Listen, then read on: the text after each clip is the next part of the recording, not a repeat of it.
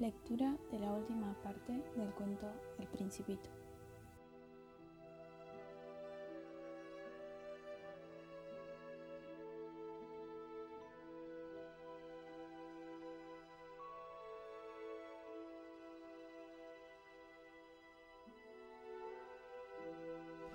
La gente tiene estrellas que no son las mismas. Para los que viajan las estrellas son guías, para otros solo son pequeñas lucecitas. Para los sabios las estrellas son problemas. Para mí hombre de negocios eran oro. Pero todas esas noches se callan. Tú tendrás estrellas como nadie ha tenido. ¿Qué quieres decir? Cuando por las noches mires al cielo, al pensar que en una de aquellas estrellas estoy yo riendo, será para ti como si todas las estrellas riesen. Tú solo tendrás estrellas que saben reír. Y rió nuevamente. Cuando te hayas consolado, siempre se consuela uno, estarás contento de haberlo conseguido. Serás mi amigo y tendrás ganas de reír conmigo. Algunas veces abrirás tu ventana solo por placer, y tus amigos quedarán asombrados de verte reír mirando al cielo. Tú le explicarás, las estrellas me hacen reír siempre. Ellos te quedarán loco, y yo te habré jugado una mala pasada. Y se rió otra vez. Será como si en vez de estrellas te hubiese dado multitud de cascabelitos que saben reír. Una vez más dejó oír su risa y luego se puso serio. Esta noche, sabes, no vengas. No te dejaré. Pareceré enfermo, como si algo me doliera. Pareceré un poco que me muero. Es así. No vale la pena que vengas a ver eso. No te dejaré. Pero estaba preocupado. Te digo esto por la serpiente. No debe morderte. Las serpientes son malas. A veces muerden por gusto. He dicho que no te dejaré. Pero algo lo tranquilizó. Es cierto que no tienen veneno para la segunda mordedura. Aquella noche no lo vio ponerse en camino. Cuando lo alcancé marchaba con paso rápido y decidió y solamente me dijo. Ah, estás ahí. Me tomó la mano, pero siguió atormentándose. Has estado mal, tendrás pena. Parecerá que estoy muerto, pero no es verdad. Yo callaba. ¿Comprendes? Es demasiado lejos y no puedo llevar este cuerpo que pesa demasiado. Seguía callado.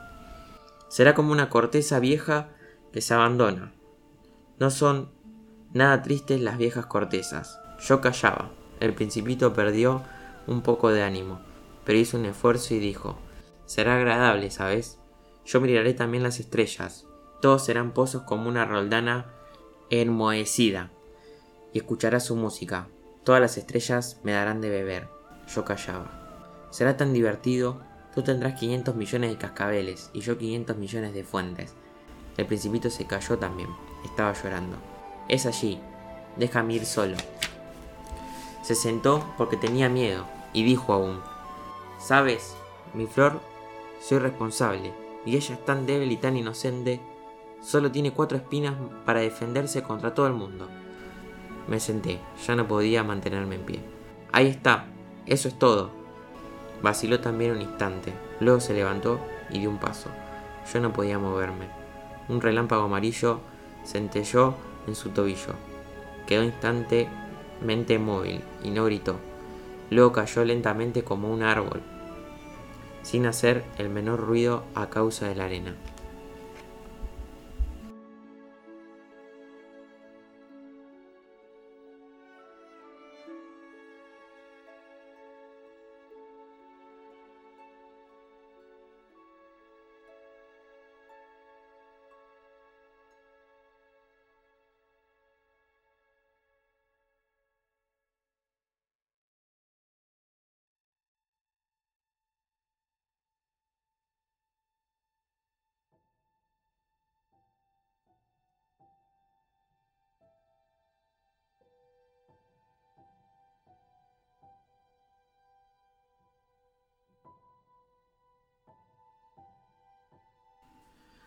Ahora, hace ya seis años de esto, jamás se contó esta historia, y los compañeros que me vuelven a ver salieran de encontrarme vivo.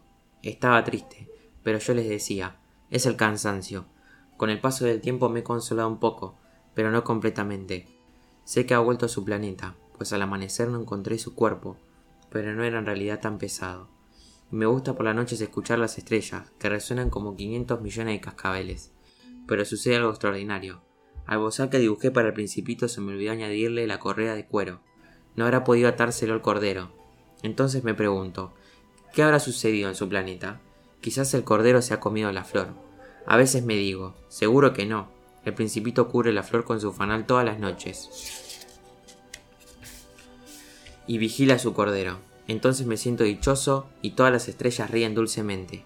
Pero otras veces pienso, alguna que otra vez uno se distrae, y eso basta. Si una noche olvidó poner el fanal, o el cordero salió sin hacer ruido durante la noche, y esos cascabeles se convierten en lágrimas. Y ahí está el gran misterio. Para ustedes que quieren al principito, lo mismo que para mí. Nada del universo habrá cambiado si en cualquier parte, quién sabe dónde, un cordero desconocido se ha comido o no se ha comido una rosa. Pero miren el cielo y pregúntense, ¿el cordero se ha comido la flor? Y verán cómo todo cambia. Ninguna persona mayor comprenderá jamás que esto sea verdaderamente importante. Este es para mí el paisaje más hermoso y el más triste del mundo.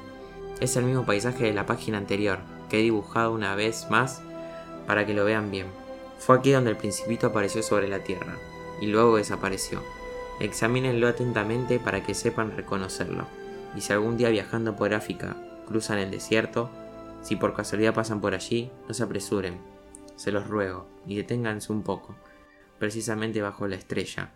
Si un niño llega hasta ustedes, si este niño ríe y tiene cabellos de oro y nunca responde sus preguntas, adivinarán enseguida quién es. Sean amables con él y comuníquenme rápidamente que ha regresado. No me dejen tan triste.